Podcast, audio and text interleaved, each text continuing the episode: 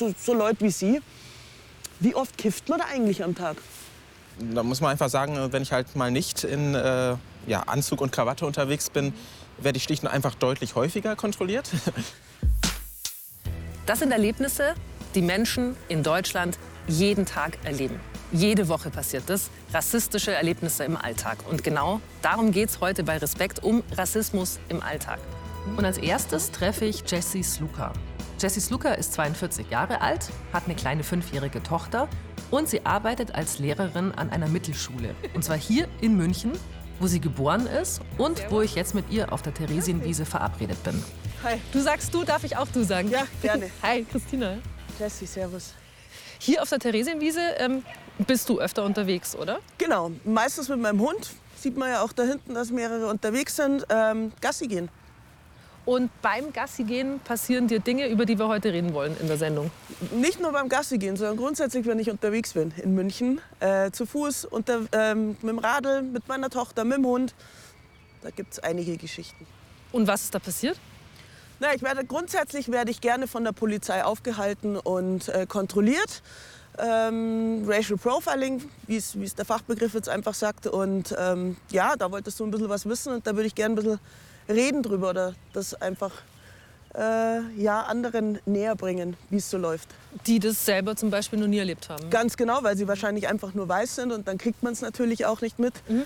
Und, aber es gibt natürlich auch andere, die, das, die vielleicht ähm, einen anderen Migrationshintergrund haben, äh, denen das aber genauso geht. Das hat jetzt nichts mit, äh, direkt mit der Hautfarbe zu tun. Ich glaube, das passiert auch sehr vielen Menschen, die jetzt vielleicht einen sichtlichen muslimischen Hintergrund haben mhm. oder einfach anders stigmatisiert werden können.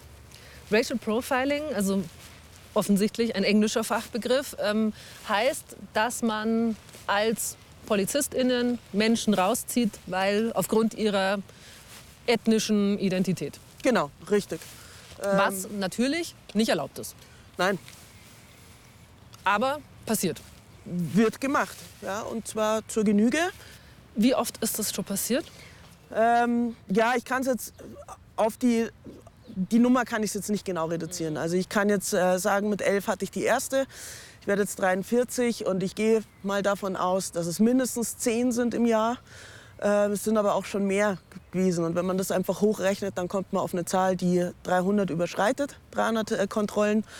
Ähm, ich vermute aber tatsächlich, dass es mehr sind.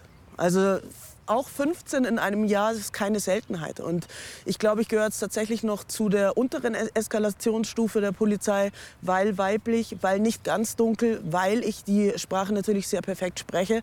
Wenn man das jetzt aber alles nicht hat oder vorweisen kann. Ich glaube, dann geht es noch mal heftiger zu.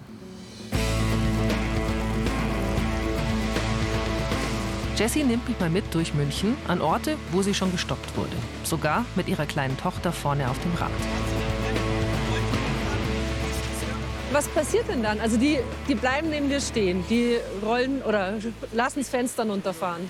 Genau, also ich, äh, du dann? bleibst dann äh, natürlich stehen. Was wirst du auch sonst anderes machen? Klar. Die, äh, dieser Polizist war jetzt alleine mhm. und hat gesagt, ja, allgemeine Personenkontrolle.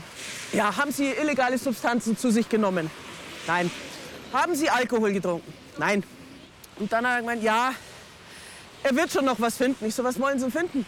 Das sagt ihm seine, seine Erfahrung, irgendwas ist bei uns immer. Dann habe ich gesagt, bitte was? Was glaubst du, was das kaputt macht? Also was hat es mit deinem Verhältnis zur Polizei angerichtet? Also was definitiv ist, also ich würde die Polizei nie um Hilfe bitten, wenn mir was passiert. Also das ganz sicher nicht. Weil ich Angst haben müsste, dass mir erst mal was passiert von der Polizei. Also ich würde jeden anrufen oder schreien oder was weiß ich aber ich würde nie 110 wählen. Definitiv nicht. Wir haben natürlich bei der Polizei München mal nachgefragt, wie das denn eigentlich sein kann, dass es so viele Polizeikontrollen, anlasslose Polizeikontrollen bei Menschen gibt, die nicht weiß sind.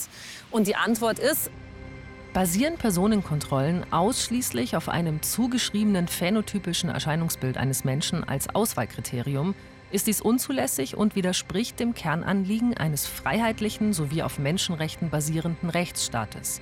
Sogenanntes Racial Profiling ist deshalb völlig inakzeptabel und wird bei der Münchner Polizei nicht toleriert. Jetzt kann man natürlich sagen, dieser Polizist, der genau ist das Problem, weil der ist ein Rassist.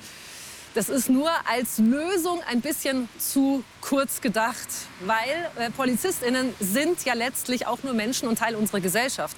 Und es ist unsere Gesellschaft an sich, die das Problem hat mit Rassismus.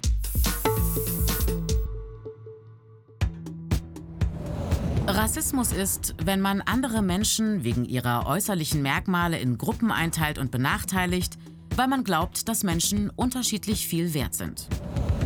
Heute ist klar bewiesen, dass es beim Menschen keine Rassen gibt. Aber lange Zeit wurde mit vermeintlich wissenschaftlichen Theorien versucht zu belegen, dass es verschiedene Menschenrassen gäbe. Entstanden ist der Rassismus im 17. Jahrhundert.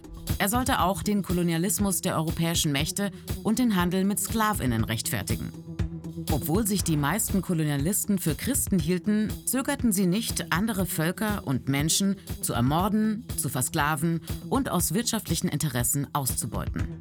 Um diesen Widerspruch zwischen Christentum und Ausbeutung zu lösen, erklärten sie die Menschen aus den Kolonien zu minderwertigen Rassen mit weniger Rechten. Das Gefühl, dass weiße Menschen überlegen sind, sagen viele Forscherinnen, hat die weiße Mehrheitsgesellschaft seit damals verinnerlicht.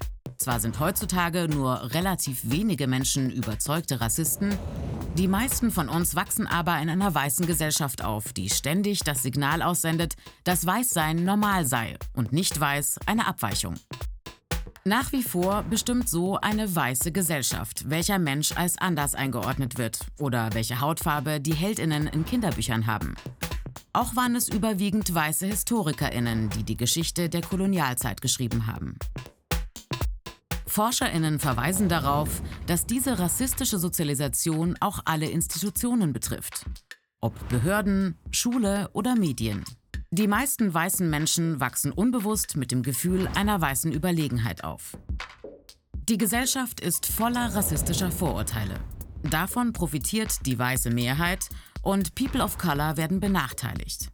Ob in der Bildung, auf dem Arbeitsmarkt oder vor der Justiz. Krass, oder? Ich meine, die Jessie ist Lehrerin. Sie ist ein bisschen älter als ich, wohnt in der gleichen Stadt wie ich. Und sie hat weil sie schwarz ist, äh, weit über 300 Polizeikontrollen. Und ich sage es gerne nochmal, wie oft bin ich bisher von der Polizei kontrolliert worden? Ganz genau null, kein einziges Mal.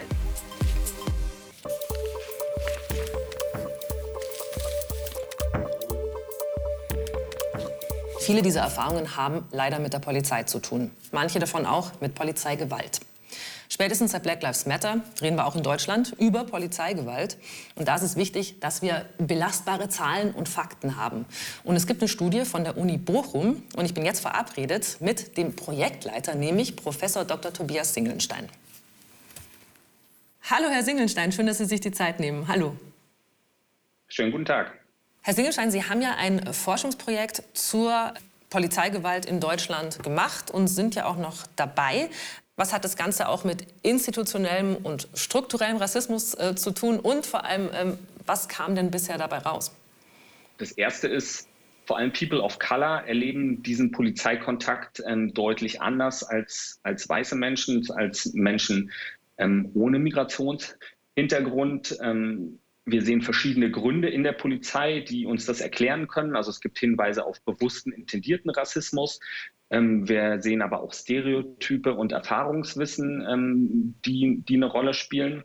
Mhm. Und drittens ähm, gibt es so eine Perspektivendiskrepanz. Ne? Die Betroffenen von solchen diskriminierenden äh, Situationen, die machen diese Erfahrungen häufig nicht zum ersten Mal. Die haben ein sehr feines Gespür dafür, für solche Diskriminierungssituationen.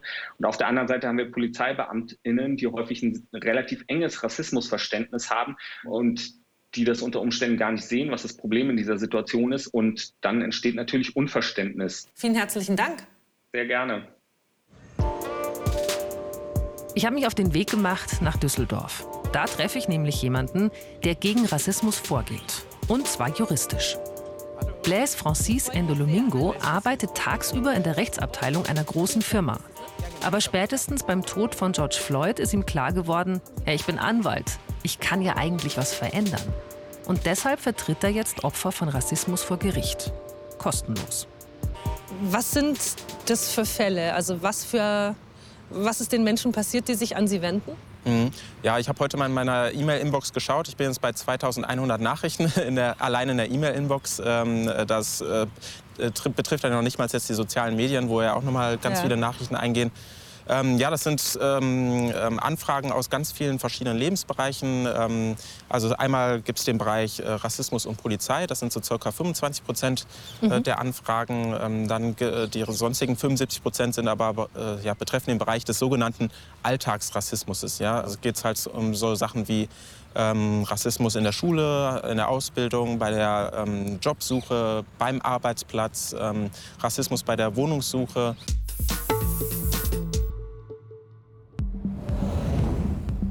Rassismus zieht sich durch nahezu alle Lebensbereiche. Ein paar Beispiele.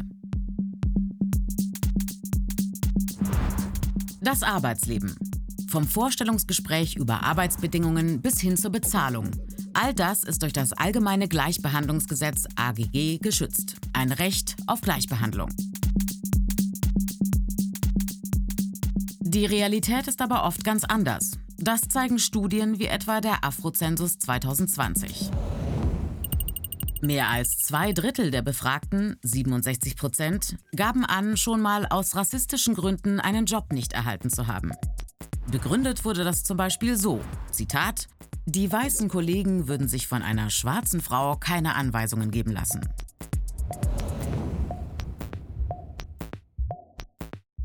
Auch hier greift das allgemeine Gleichbehandlungsgesetz. Eigentlich. Eine Umfrage der Antidiskriminierungsstelle des Bundes aus dem Jahr 2020 hat aber ergeben, jeder dritte Mensch mit Migrationsgeschichte, 35 Prozent, erlebt bei der Wohnungssuche rassistische Diskriminierung. Kunst und Kultur. Auch dieser Lebensbereich war Teil der Befragung im Afrozensus 2020. Von Menschen, die in den letzten 24 Monaten zum Beispiel ein Theater oder ein Museum besucht hatten, gaben gut 54 Prozent, also mehr als jede zweite Person an, hier diskriminiert worden zu sein. Rassismus und Diskriminierung gibt es auch in Clubs. Beispiel Leipzig. Hier testeten Studierende im Jahr 2011 Diskotheken und Clubs. Sechs von elf Clubs verweigerten Testpersonen den Zutritt, die als nicht deutsch gesehen wurden. Ähnlich in München im Jahr 2013. Eine als nicht deutsch wahrgenommene Gruppe von Menschen wurde in 20 von 25 Clubs abgewiesen.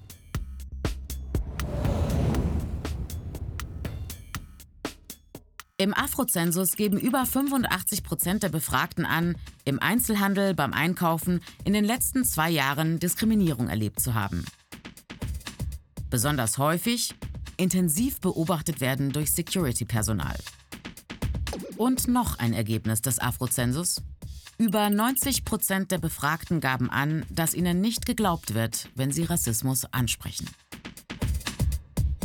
Es ist klar, ein, zwei knackige Lösungen und der strukturelle Rassismus in Deutschland ist passé. So wird es nicht funktionieren.